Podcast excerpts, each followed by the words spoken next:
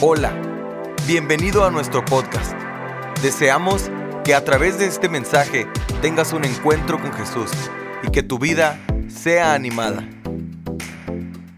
Listos para recibir una palabra del Señor.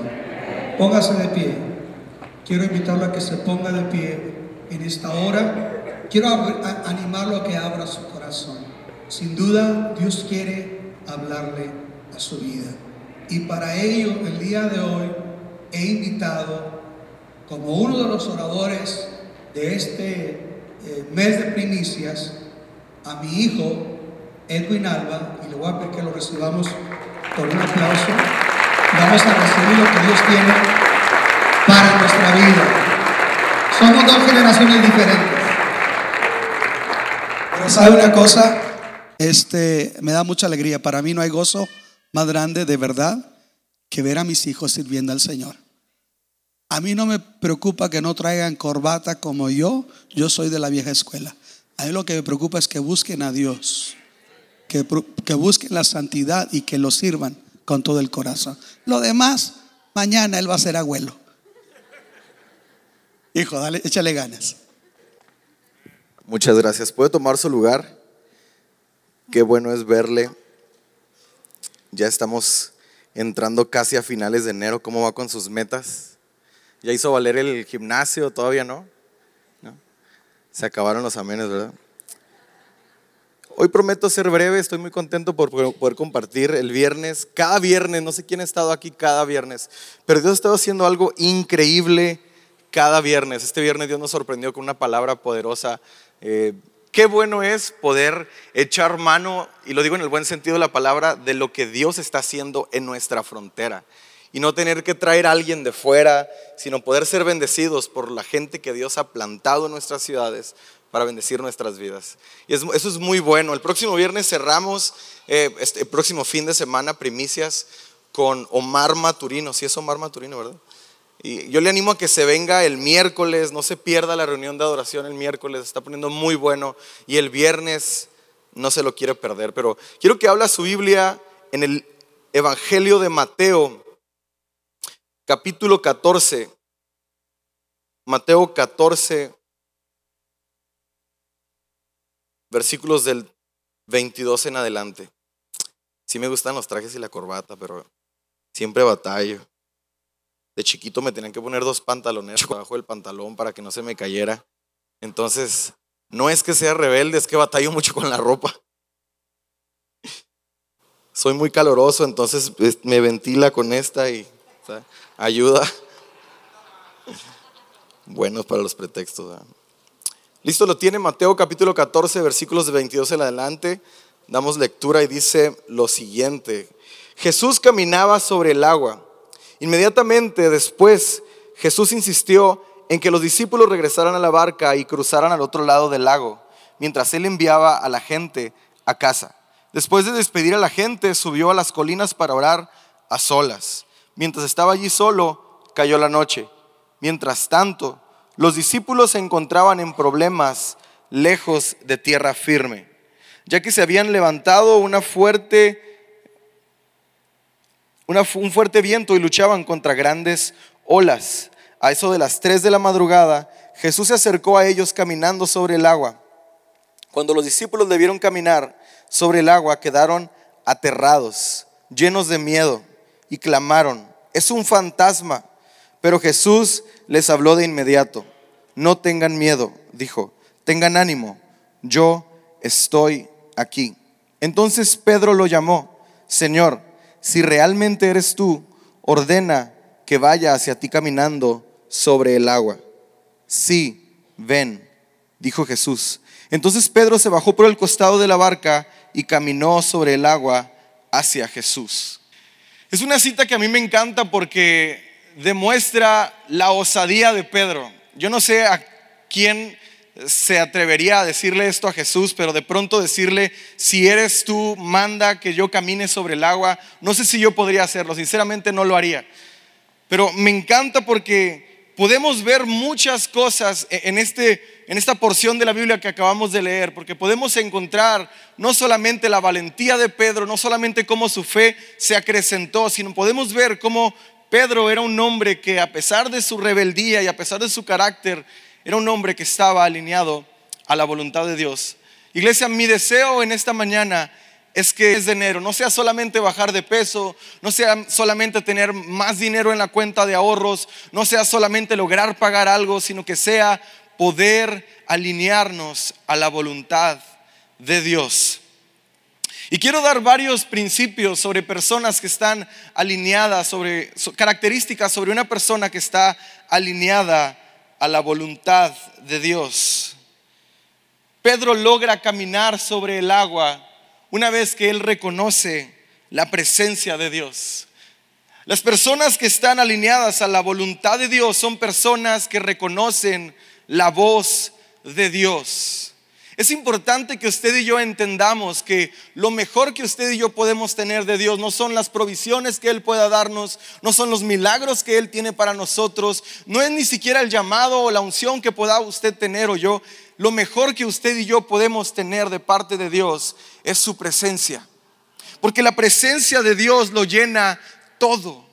La presencia de Dios es lo que usted y yo necesitamos en nuestras vidas para que nuestra fe pueda ir a otro nivel, para que podamos crecer, para que podamos caminar aún en terrenos dificultosos en los que la vida nos presenta. Una persona que está alineada a la voluntad de Dios reconoce su presencia.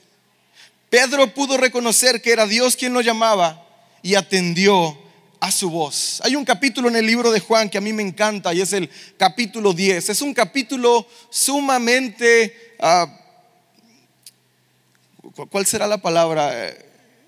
Polémico teológicamente hablando. Pero es un, es un capítulo que encierra una gran verdad en su esencia. Y llegando al el versículo 27 del capítulo 10 de Juan, Jesús dice las siguientes palabras a una serie de a un grupo de personas que lo estaban ah, cuestionando. Él dice, "Mis ovejas oyen mi voz y yo las conozco y me siguen." La esencia del capítulo 10 del Evangelio de Juan es el reconocimiento de quien Dios es en la vida del ser humano. Jesús dice, "Mis ovejas oyen mi voz y yo las conozco." Tú y yo somos hijos de Dios. Como ende, deberíamos de estar escuchando la voz de Dios. ¿Cuál es la voz que estás escuchando en tu diario caminar? La voz de tus problemas, la voz de las adversidades, la voz de tu economía, la voz de tu, el problema de tus hijos que te recuerda los problemas que no pudiste solucionar en tu pasado, la voz de tu matrimonio que te grita que está por terminar. ¿Cuál es la voz que estás escuchando en tu diario vivir? Sabes, tú y yo no somos llamados a escuchar la voz de nuestros problemas. Es importante escuchar lo que está sucediendo a nuestro alrededor, pero es fundamental que tú y yo aprendamos a escuchar la voz de Dios para que valoremos su presencia y podamos pararnos sobre las promesas que Él ha determinado para que nosotros recibamos. Porque cuando tú y yo no aprendemos a valorar la presencia de Dios, no podemos reconocer su voz, estamos tan alejados y estamos tan mermados de poder recibir lo que Dios tiene para nosotros. Y estoy hablando de mucho más allá de algo económico o algo que tú estés esperando en términos de materia. Lo que tú y yo más necesitamos en nuestras vidas es la dirección de Dios para nuevos caminos. Tú y yo necesitamos la dirección de Dios en nuestras vidas, dirigiéndonos antes de cada decisión, antes de cada acto que tú y yo hagamos. Necesitamos aprender a reconocer la voz de Dios en nuestras vidas. Primera de Juan capítulo 5, versículo 14 dice, esta es la confianza que tenemos al acercarnos a Dios, que si pedimos conforme a su voluntad, Él nos oye. Sabe, muchas personas se atoran solamente en que si pedimos, pero el mayor beneficio que usted y yo podamos escuche es que Él atienda a nuestra voz. Sabe, tengo dos pequeñas y siempre es, es inevitable que hable de ellas. Una de nueve y una de cinco y la de cinco me tira león como si tuviera catorce. Y valoro tanto cuando ella me hace caso. Valoro tanto cuando a la primera esta mañana me tocó alistarlas, bañarlas y, es un reto levantar a la chiquita, salió como yo. Y le digo, Mila, vente amor, vamos a levantar, vente. Y me acercaba con mi, amor, vente, ándale, hoy es el día que hizo el Señor, me puse bien pastoral. Vente amor, va a estar bien buena la reunión, está bien guapo el predicador, vente, vente, levántate. Y se levantó bien emocionada. ¡Bum! Vamos a bañarnos. Lo valoré como a nada. El Padre valora cuando usted y yo nos alineamos a su voluntad y entendemos que lo mejor que usted y yo podemos tener en nuestras vidas es el oído de Él. El oído de Él. Pero es necesario que usted y yo nos alineemos a qué? A su voluntad. Hasta para pedir hay que estar alineado a la voluntad de Dios. Hasta para hablar con Él hay que estar alineado a su voluntad. Los que están alineados a la voluntad de Dios reconocen su presencia. Una vez que usted y yo reconocemos la presencia de Dios, Quiero ir al siguiente punto. Podremos discernir entre la voluntad de Dios y nuestra voluntad. Proverbios capítulo 29, versículo 20. Dice, ves a un hombre precipitado en sus palabras, más esperanza hay para el necio que para él. Proverbios capítulo 21, versículo 5 dice, los proyectos del diligente ciertamente son ventaja mas todo el que se apresura ciertamente llega a la, pobreza. Llama mi atención que Pedro le dice, Señor, si eres tú, manda que yo vaya a ti sobre las aguas. ¿Por qué será que Pedro no describe, por qué será que Mateo no describe que Pedro solamente se tiró sobre el agua? Él era un pescador, sabía nadar obviamente. ¿Por qué Pedro no, por qué Mateo no describe que Pedro le preguntó a cualquiera de los otros discípulos que estaban en la barca? Llama mi atención que el evangelista escribe que Pedro le preguntó a Jesús, si eres tú, manda que yo vaya a ti sobre las aguas. ¿Sabe? Esta historia no es una historia que tiene que ver simplemente con osadía, simplemente con tomar riesgos, con ser una persona valiente. Este porción de la palabra es una, es una porción que encierra sabiduría. Pedro entendía que si la voz de Dios, del mismo Hijo de Dios, Jesucristo, lo llamaba a caminar sobre las aguas, esto sucedería. ¿Cuántas veces usted y yo preferimos ser impulsados por nuestra necesidad o por nuestra circunstancia o por cualquier ocasión que estemos enfrentando y nos impulsamos? Saben, una ocasión escuchaba a una persona muy amada y, me decía, a mí me cae bien gordo ese predicador.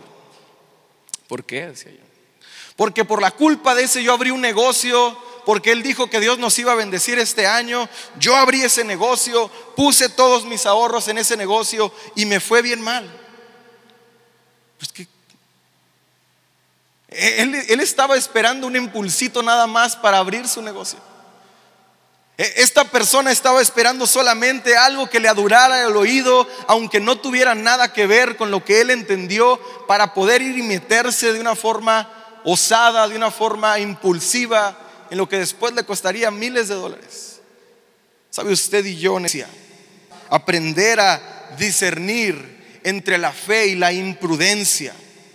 Es importante que usted y yo aprendamos a distinguir lo que es lo que Dios nos mueve a hacer por fe y lo que es nuestra voluntad la que nos mueve a actuar imprudentemente. ¿Sabe? Coraje no es todo lo que se necesita para realizar grandes cosas en la vida. Usted y yo necesitamos de estar acompañados por la sabiduría de Dios para poder tener el entendimiento correcto para adentrarnos y caminar hacia donde Él quiere que nosotros vayamos. ¿Qué es lo que nos está impulsando, iglesia, a seguir a Dios? Son los beneficios que impulsivamente creemos que Él nos va a dar Hoy en, siglo XXI en los que queremos arrebatar, decretar, robar y arrebatar de la mano, eso se me hace tan ridículo porque solamente hablamos de la mano de Dios para hablar de sus provisiones. Hoy eh, enfrentamos una iglesia que tiene una mentalidad capitalista, como decía el pastor, y no quiere, ser que, no quiere decir que seamos socialistas, no se asuste, pero eh, como una mentalidad se ha adentrado en la que la iglesia está solamente por consumismo. La iglesia hoy en día es reconocida por lo que puede ofrecerle a la gente y no por quién es la cabeza de esta. La iglesia hoy en día es reconocida por el tipo de música que tiene, por cómo viste la gente, por el tipo de escenario que tiene y no por quién dirige sus vidas. Dios está buscando personas no imprudentes, sino personas que valoren su presencia y que aprendan a hacer su voluntad. Escuche, Primera de Samuel capítulo 13, versículo 14. El profeta Samuel, Dios lo llama para que vaya y hable con Saúl. Saúl, un hombre que ha sido distinguido porque su reinado ha sido violento, porque su reinado ha sido algo atroz, porque ha hecho todo lo que se le pega su regalada gana. Y va y le dice Samuel a Saúl, pero ahora te digo que tu reino no permanecerá. El Señor ya está buscando un hombre más de su agrado y lo ha designado gobernante de su pueblo, pues tú no has cumplido su mandato. Escuche, cuando usted y yo actuamos impulsivamente como el rey Saúl, Dios no se agrada de nuestra vida. Cuando usted y yo actuamos de una manera imprudente y después espiritualizamos las consecuencias diciendo es que Dios me está metiendo en un proceso. No espiritualices tus fallas. Iglesia, tenemos que ser sinceros y dejar de espiritualizar nuestro pecado y nuestra desobediencia. Dios estaba en desagrado hacia el reinado del rey Saúl y me encanta. Libro de Hebreos capítulo 13 versículo 22 dice, tras destruir a Saúl, tras destituir a Saúl, les puso por rey a David, de quien dio este testimonio. He encontrado en David, hijo de Isaí, un hombre conforme a mi corazón. Él realizará todo lo que yo quiero. Una persona conforme al corazón de Dios es una persona que está alineada y que está dispuesta a hacer la voluntad de Dios.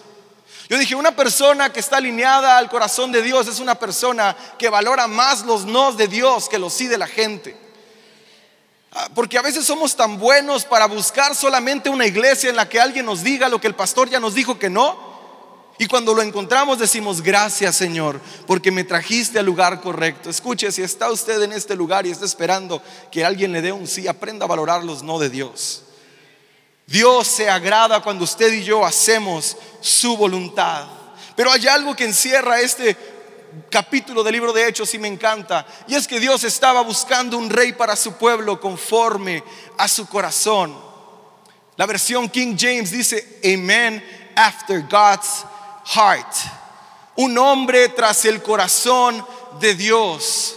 Hoy vemos personas que imprudentemente estamos tras la mano de Dios porque en esta se encuentra su provisión. Cuando estamos en un momento difícil de nuestra vida, temblamos y queremos que su mano de poder, que su mano de misericordia, que su mano de provisión venga y nos abrace, venga y nos inunde, venga y nos recoge. Pero lo último que usted y yo buscamos es ir tras el corazón de Dios. Escucha iglesia, Dios sigue buscando personas en búsqueda, en dirección, aferrados a su corazón. Y solamente la presencia de Dios es aquella que nos da convicción de no hacer una vida y no vivir una vida imprudente e impulsiva y vivir en pos de su voluntad. Somos tan buenos para llamar voluntad de Dios a lo que eh, parece atractivo a nuestros ojos, a lo que se siente bien en nuestra vida conforme a la eh, temporada que estamos enfrentando. Escuche, Primera de Samuel capítulo 16 versículo 7 dice, eh, Samuel va a la casa de Isaí para ungir al próximo rey de Israel. No sabía quién sería este hombre, pero me encanta porque Dios conocía el corazón de Samuel y le da una advertencia y le dice, y Jehová respondió a Samuel, no mires a su parecer, ni a lo grande de su estatura, porque yo lo desecho. Porque Jehová no mira lo que el hombre mira, pues el hombre mira lo que está delante de sus ojos, pero Jehová mira el corazón. David fue escogido por su corazón. ¿Por qué fuiste escogido tú? Entre 8 billones de habitantes, ¿qué te hace pensar que fuiste escogido por tu elocuencia? ¿Qué nos hace pensar que somos escogidos porque adoramos como nadie? ¿Qué nos hace pensar que somos escogidos porque cantamos muy chido, porque te vistes muy suave o porque vienes a una iglesia cool? ¿Qué te hace pensar que eres escogido? La única forma en la que Dios nos escoge es porque Él entiende que tenemos una necesidad de Él. Encuentro en, en, el principio de la Biblia que Dios habla a Moisés y le dice, no tendrás dioses ajenos delante de mí, porque yo soy tu Dios fuerte y celoso. Los jóvenes van a entender esto como una persona tóxica en su vida. Una persona que no entiende el corazón de Dios pensaría que Dios es como esa relación tóxica, que no quiere que le hables a nadie, que no quiere que tengas a nadie, pero esa es una de las mayores oportunidades de ver la gracia de Dios en nuestras vidas. Dios le está diciendo a Moisés, por favor no tengas a alguien más en tu vida, porque no será un buen director de ella. Por favor no tengas otro maestro en tu vida y alguien que la dirija, porque te vas a perder, te vas a extraviar. Necesito yo ser el Dios de tu vida. Necesitas ir en pos de mi corazón. Necesitas caminar en pos de mi presencia. Deja de anhelar el agua, la leche, todo lo que yo puedo darte. Y entiende que yo quiero ser el Señor y único Salvador de tu vida. Hay algo que me llama la atención. Nunca he ido a Acapulco, pero he visto varias películas de Cantinflas. Y hay una película en la que sale Chavita. ¿Han visto esa película? ¿Sí? ¿Están, muy serios? ¿Sí han visto esa película? Ok. Gracias, gracias papá. Llama mi atención que en una de las partes, Chavita se sube a la quebrada de Acapulco. Ahí se sube cantinflas, bien, bien machote a querer tirarse. Pero se da cuenta cuando está arriba que no es tan fácil tirarse de esta. Y cuando pensaba en esto, analizaba que las personas que se tiran de la quebrada de Acapulco son personas que han aprendido a medir las olas. Son personas que han aprendido a medir la marea del mar. Son personas que han entendido que si el viento está muy fuerte, ni de chiste se suben a la quebrada. Iglesia, de la misma forma, tú y yo necesitamos ser personas que para cualquier decisión que vayamos a tomar aprendamos a medir lo que Dios está diciendo a nuestras vidas. Y que no nos adentremos en cualquier temporada de una forma imprudente, que aprendamos a distinguir la voluntad de Dios y no hacer la nuestra.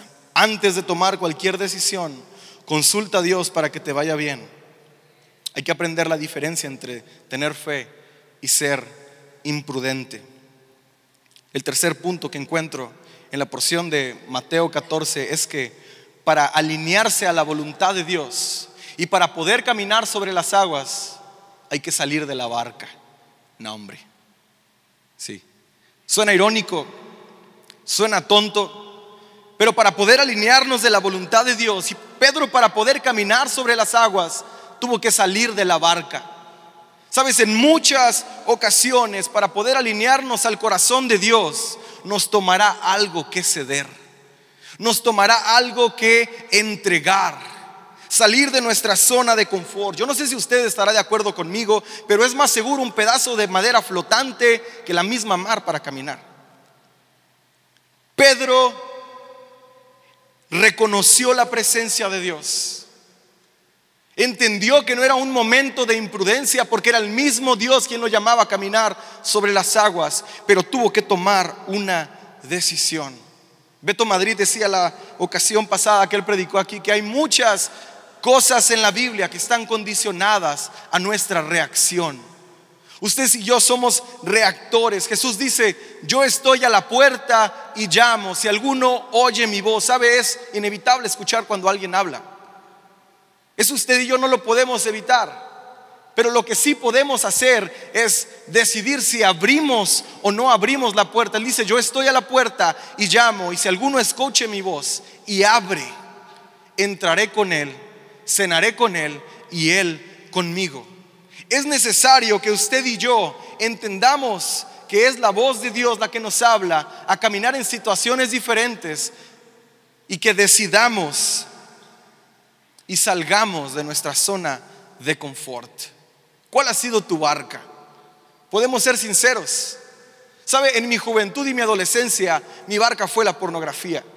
Sabe, en mi, en mi adolescencia y en mi juventud, mi barca fueron los temores, mi barca fueron las inseguridades, y hablo por muchos hombres que están aquí. ¿Cuál es tu barca? ¿Cuál es ese lugar en el que te encuentras cómodo, en el que Dios te habla, en el que vienes a la iglesia, en el que escuchas su voz, pero decides quedarte en el mismo lugar? Sabes, necesitas entender que para poder recibir algo diferente de parte de Dios, necesitas tomar pasos diferentes de fe en su obediencia. Nunca podrás recibir un milagro si antes no escuchas su voz y tomas un paso, aunque sea pequeño de fe, hacia lo que Él te está hablando. Sabe, conocí un matrimonio que no podían tener hijos. Mi esposa y yo estuvimos ministrándolos por un año y en una ocasión le dije, ¿por qué no sirves en el cunero? Y me dijo, ¿por qué voy a servir en el cunero si Dios no me ha dado niños? Para poder recibir lo que estoy diciendo es esto, no me tache de insensible. Déjeme explico un poco. Para poder recibir algo de Dios, si no has recibido lo que esperas de parte de Dios, comienza a servir lo que Dios ya le dio a otros. Para poder eh, hacer lo que Dios quiere que hagamos, para poder caminar sobre las aguas, se necesita determinación. Se necesita escuchar la voz de Dios, ya lo dijimos, se necesita obedecer su voz. ¿Qué es lo que Dios te ha estado pidiendo y que sacrificialmente has guardado? Esperas un milagro en tu matrimonio, comienza a honrar a tu cónyuge. Esperas un milagro con tus hijos, comienza a orar por ellos. Comienza a invertir tiempo en ellos. Esperas un milagro en tu economía, comienza a diezmar. Comienza a ofrendar. La ley de la siembra y la cosecha no está en la Biblia solamente para rellenar un espacio, en varias ocasiones, en tantas ocasiones. Dios está esperando que tú y yo tomemos pasos de fe que tú y yo caminemos hacia donde Él quiere que nosotros vayamos, porque después vamos a estar en una lucha. Jesús dijo lo siguiente, nadie puede servir a dos señores, pues menospreciará a uno y amará a otro, y querrá mucho a uno y despreciará al otro. No se puede servir a la vez a Dios y a las riquezas. Tú y yo, las riquezas en esta porción de la palabra significan todo a lo que tú y yo nos abrazamos más que a la misma voluntad de Dios en nuestras vidas. La voluntad de Dios para tu vida no es que seas pobre, tampoco es que seas rico, es que aprendas a conocerlo. Me encanta una canción de Juan que dice, obedecerte es mi mejor adoración. Una vez un señor me dijo, ya entendí lo que Dios quiere que yo sea, ya no me la voy a quebrar, Él quiere que yo lo adore nomás. El problema es que pensamos que adoración es solamente poner cara de estreñido cuando ponen las canciones con un medio tiempo, levantar las manos.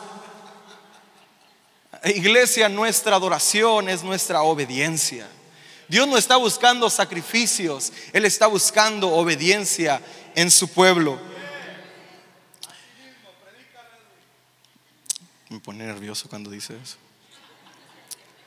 Sabes, nunca sabrás lo que puede suceder en tu vida si no sales de la barca. La vida de Pedro nunca fue la misma cuando él decidió salir de la barca. Estoy completamente seguro que una de las cosas que Pedro recordaba, aquel momento en el que le negó en el, en el patio de Caifás en tres ocasiones, era aquel momento en el que él pudo ver su gracia, su misericordia, cuando caminó sobre el agua. Siempre recordamos a Pedro por sus fallas, porque le negó, porque era imprudente, porque era bruto, la neta. Pero no recordamos por la obediencia que tuvo hacia Jesús. Sal de tu barca y te sorprenderías lo que Dios puede hacer en tu vida. El siguiente punto es que las personas que están alineadas a la voluntad de Dios, su fe es desarrollada a tal nivel que avanzan sin importar el terreno. Escuche, qué fácil es adorar a Dios cuando hay dinero en el banco.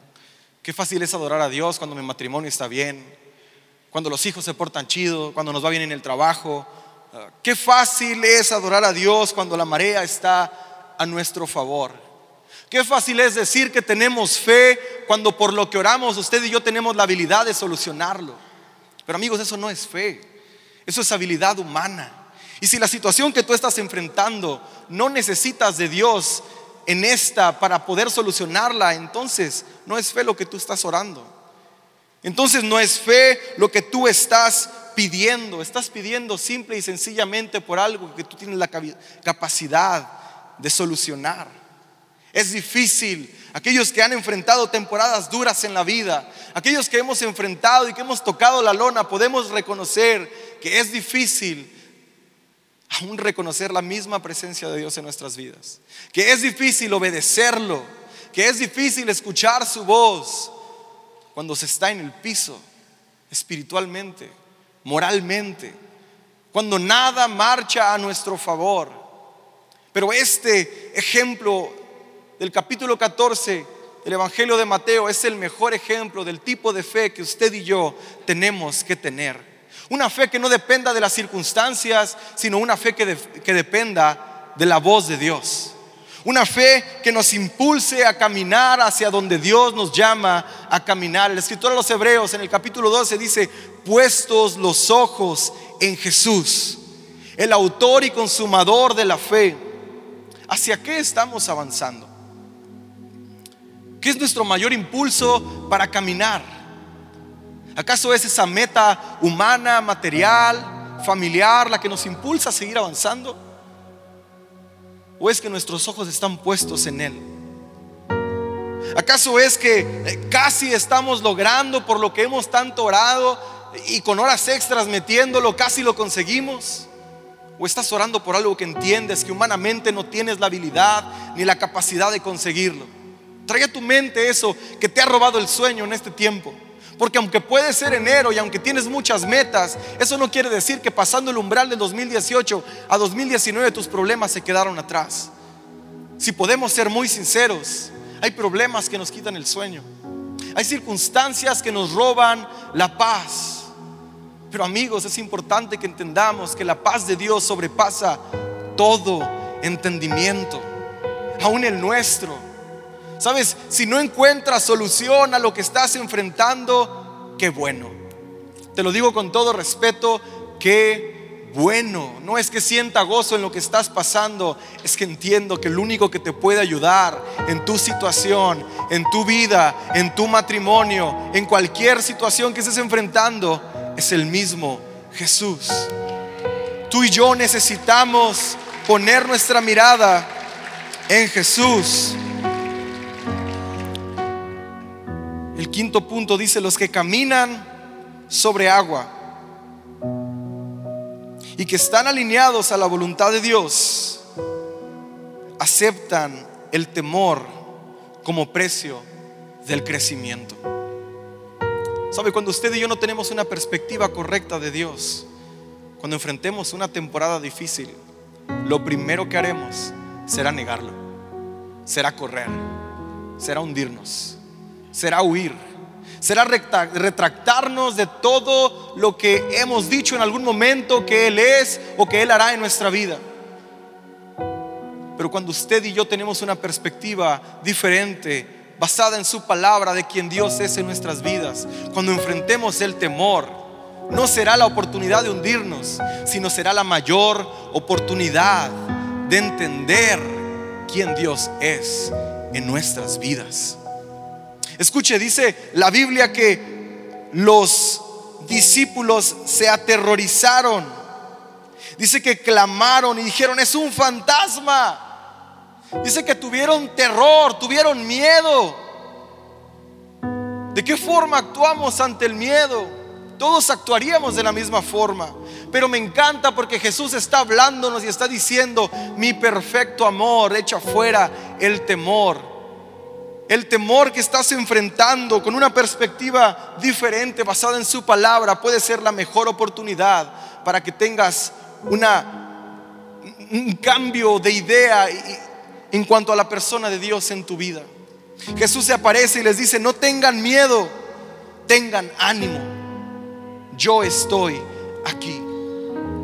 Yo no sé qué estás enfrentando. Yo no sé qué, es eso que te está trayendo temor a tu vida, que te causa dolor, que te causa frustración en tu matrimonio, cualquiera que sea la circunstancia, tráela a tu mente. Escucha, eso no es lo que te va a hundir. Eso no es lo que te va a matar. Eso no es lo que te va a destruir. Eso es lo que Dios está usando para que le conozcas a otro nivel. Y Él te dice, calma, no tengas miedo, ten ánimo, porque yo estoy aquí tú y yo entendemos que es Dios el que está aún en medio de la tempestad, que es Dios el que está en medio de nuestro desierto, te prometo que saldrás caminando de ahí. Dios nunca prometió sacarnos de nuestro problema. Dios nunca prometió que tendríamos una vida perfecta o que tendríamos la vida de la economía perfecta o el matrimonio perfecto. Lo único que Dios prometió es que Él caminaría con nosotros en el fuego, en las aguas. Él dice, yo soy tu pronto auxilio en las tribulaciones. Él es nuestra adversidad. Él es el que saca del hoyo nuestra vida a modo de que se rejuvenezca. Él es el que nos da ánimo. Es su presencia la que nos reanima, la que nos revive, la que nos impulsa a caminar, a no desfallecer. Pero necesitas escuchar su voz que te está diciendo en esta mañana, ten ánimo, no tengas miedo. Nadie te va a solucionar tu problema. Yo estoy aquí. Es Dios el que está cuidando de nosotros. El temor es la mayor oportunidad de que Dios te muestre quién Él es. Y el último punto, dice que los que caminan sobre agua superan las fallas y los problemas. Quiero imaginarme y, quiero que por un momento usemos nuestra imaginación. ¿Cómo se sentiría Pedro? una vez que vio el agua, se hundió y comenzó a ahogarse. ¿Cómo se sentiría el hombre que unos segundos antes estaba caminando sobre agua, pero perdió el enfoque y ahora estaba hundiéndose? ¿Sabe? Se sintió de la misma manera que nos sentimos usted y yo cuando hemos tenido un encuentro con Jesús, cuando hemos eh, entendido que Él es nuestro Padre, que Él es nuestro pronto auxilio en la tribulación, pero por una circunstancia adversa desenfocamos nuestra mirada de Él y terminamos perdidos. Es el mismo sentir que Pedro enfrentó. Pero me encanta porque Jesús le dice lo siguiente, después de que Pedro tiene el mayor acto que usted y yo necesitamos tener. ¿Sabe? Dios desea ser su padre, Él desea cuidar de usted, Él desea abrazarlo con su gracia, revestirlo con su misericordia cada día, pero usted y yo necesitamos hacer algo. Necesitamos humillarnos ante Él. Necesitamos reconocer que Él no es solamente nuestro proveedor, Él no solamente desea ser tu sanador en este 2019, Él no solamente desea reparar tu matrimonio, Él no solamente desea ayudarte en cualquier otra área de tu vida, Él quiere que tú le reconozcas como tu Salvador. Pedro gritó y dijo, sálvame Señor. Y llame atención que en el versículo 31 dice que de inmediato Jesús extendió la mano y lo agarró. De inmediato Jesús extendió la mano y lo agarró. Sabes, el inmediato de Dios no es el mismo inmediato que tú y yo tenemos en concepto. Dios nunca llega tarde, pero tampoco llega temprano. Él siempre llega a tiempo. Él siempre llega en el momento en el que tú y yo más le necesitamos. Él siempre llega en el momento correcto.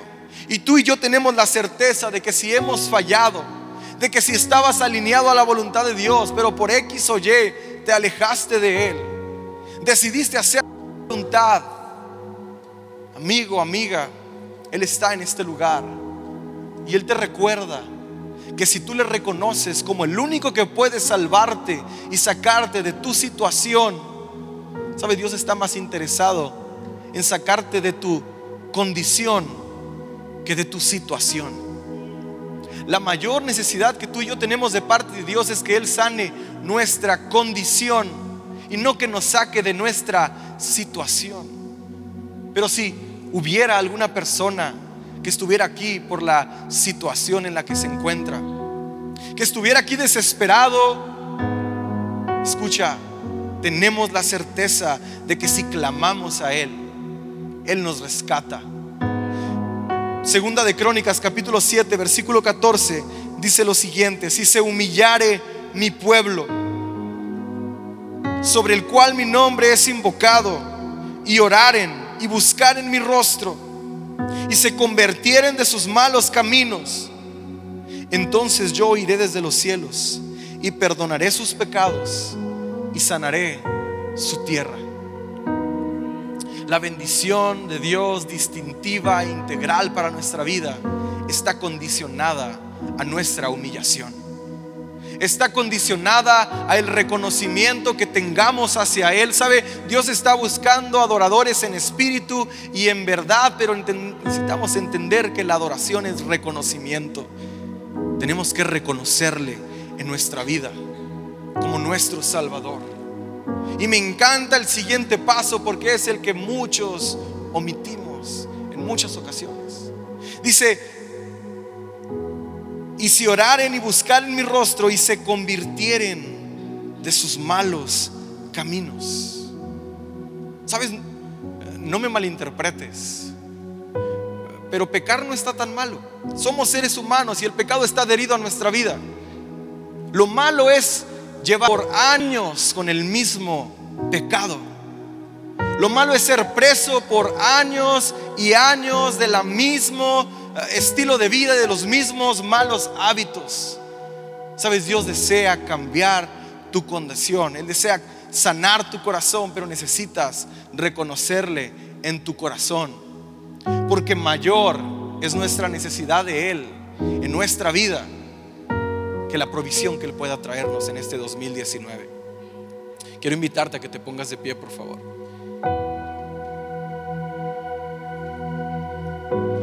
Iglesia, necesitamos estar alineados a la voluntad de Dios. Nunca nadie ha obtenido resultados diferentes haciendo las mismas cosas de antes. Si quieres cambiar tu matrimonio, si quieres que cualquier circunstancia que estés enfrentando sea cambiada, necesitas reconocer a Dios en tu vida. Inclina tu rostro ahí donde estás. No pienses en tu problema. No pienses en tu situación. Piensa en quién Él es. Piensa en que Él es el Dios que prometió estar con nosotros todos los días. Piensa en que Él es el Dios que desea impulsar nuestra fe a que sea una fe todoterreno para que pueda enfrentar cualquier proceso para lograr alinearnos a su voluntad. ¿Sabes mentira que un proceso siempre le ayuda para bien?